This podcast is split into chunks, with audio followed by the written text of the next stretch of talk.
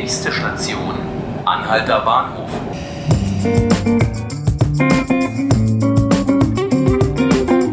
Hallo und herzlich willkommen zu 5 Minuten Berlin, dem Tagesspiegel Podcast. Ich bin Johannes Bockenheimer und mit mir im Studio steht mein Kollege Stefan Jakobs. Hallo Stefan. Hallo. Stefan, ich möchte mit dir sprechen über ähm, ja die Dieselkrise mal wieder, die die Stadt in den vergangenen Tagen wieder bewegt hat, beziehungsweise demnächst möglicherweise nicht länger bewegen wird. Ähm, es steht nämlich in Aussicht, dass auf Berliner Straßen ein Dieselverbot eingeführt wird. Äh, wie wahrscheinlich ist das? Tja, das liegt total in der Hand des Verwaltungsgerichts, was am Dienstag kommender Woche sich damit befassen wird. Aber ich glaube, es ist relativ wahrscheinlich, weil der Punkt ist einfach, es gibt Grenzwerte, die sind verbindlich, schon seit Jahren, seit 2010, die sind einzuhalten. Und Berlin liegt da an manchen Straßenabschnitten so weit drüber, dass wahrscheinlich, denke ich, das Gericht sich nicht darauf einlassen wird zu sagen, probiert mal weiter noch mit Tempo 30 und grünen Wellen, sondern sagt, jetzt ist Schluss. Nächstes Jahr muss es Fahrverbote geben für die Hauptverursacher und das sind ältere Diesel. Mhm. Äh, sprechen wir hier tatsächlich von einer flächendeckenden Belastung oder sind das ähm, ähm, eher, eher seltene Punkte in der Stadt, einzelne Punkte in der Stadt? Na, es sind viele Punkte. Es sind tatsächlich Punkte, aber es sind viele. Also das konzentriert sich anders als zum Beispiel beim Feinstaub schon sehr klar auf die Hauptstraßen. Also es lässt sich auch klar dem Diesel, den Dieselmotoren als Verursacher zuordnen. Okay. Gibt ja auch Messstellen in Wohngebieten und am Stadtrand. Und die haben wirklich dieses Problem alle nicht. Aber die Straßenmessstellen, das sind 29 Stück, bis auf eine liegen die alle teilweise deutlich über dem Grenzwert. Insofern sind das schon viele kleine Stellen. Und damit wird es natürlich ein ganz schönes Netz, wenn man die zusammennimmt.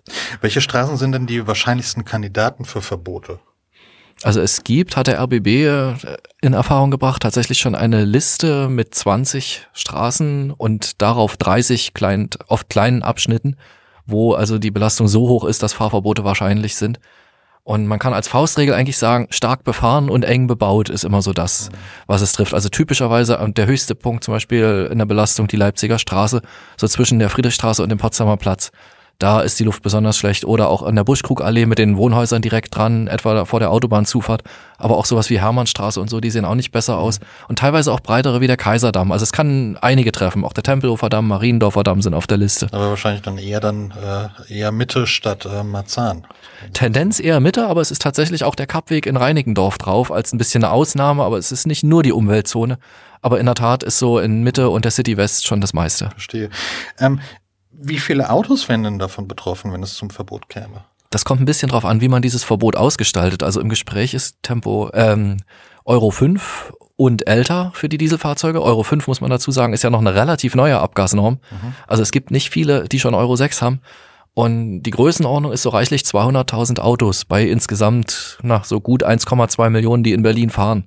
Also so rund jeder Sechste wäre betroffen. Es wird sicherlich ein paar Ausnahmeregelungen gerade für die Wirtschaft geben, weil so Handwerker und so, die ja auch viel so Liefer-PKWs fahren praktisch, die müssen ja oft dann doch unvermeidlich weiter in die Stadt. Aber es ist schon heftig. Angestoßen wurde das Ganze, ähm, äh, der, wurde der gesamte Prozess von der NGO Deutsche Umwelthilfe.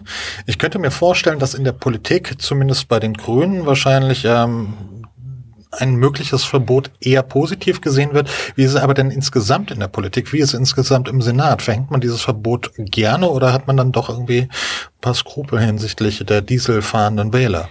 Also man muss schon sagen, man verhängt es nicht gerne und ich glaube gar nicht so sehr, weil man Angst vor Wählern hat.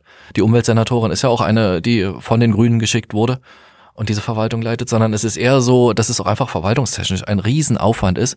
Man kann es schwer kontrollieren, da es nach wie vor keine anderen Plaketten gibt als die Grünen, die alle Autos ab Euro 4 haben. Und mit der Angst vor dem Wähler, also die Opposition, insbesondere die CDU, trommelt seit Monaten so in dem Sinne, die rot-rot-grünen Autohasser wollen also den Leuten das Autofahren verbieten. Aber man muss klar sagen, das ist einfach so nicht wahr. Es werden einfach nur, es müssen halt Gesetze eingehalten werden und die gibt's eben. Und von daher glaube ich, dass es auch, auch eine ganz schöne Zustimmung geben wird. Man wird da geben, weil die Hälfte der Berliner Haushalte hat nach wie vor kein Auto. Und es gab jetzt auch mal eine Forsa-Umfrage und da hat sich selbst unter den Autofahrern eine Mehrheit für Fahrverbote ausgesprochen. Bei den anderen war es sogar rund eine Zweidrittelmehrheit oder noch mehr, fast drei Viertel. Also schon ganz bemerkenswert. Man muss ja schon sagen, daran sterben mehr als doppelt so viele Menschen, wie im Straßenverkehr bei Unfällen umkommen im Jahr. Und ich glaube, das ist vielen Leuten auch einfach klar, dass es ja wirklich um eine Gesundheitsgefahr geht, um eine massive. Stefan, vielen Dank, dass du dir die Zeit genommen hast. Sehr gerne. Ich habe heute gesprochen über die drohenden Dieselverbote in Berlin mit meinem Kollegen Stefan Jakobs. Mein Name ist Johannes Bockenheim und Sie haben gehört den Podcast 5 Minuten Berlin. Wir würden uns freuen, wenn Sie auch beim nächsten Mal wieder einschalten. Sie finden unseren Podcast auf unserer Homepage sowie auf Spotify und iTunes. Ich wünsche Ihnen noch weiterhin einen schönen Tag. Au revoir.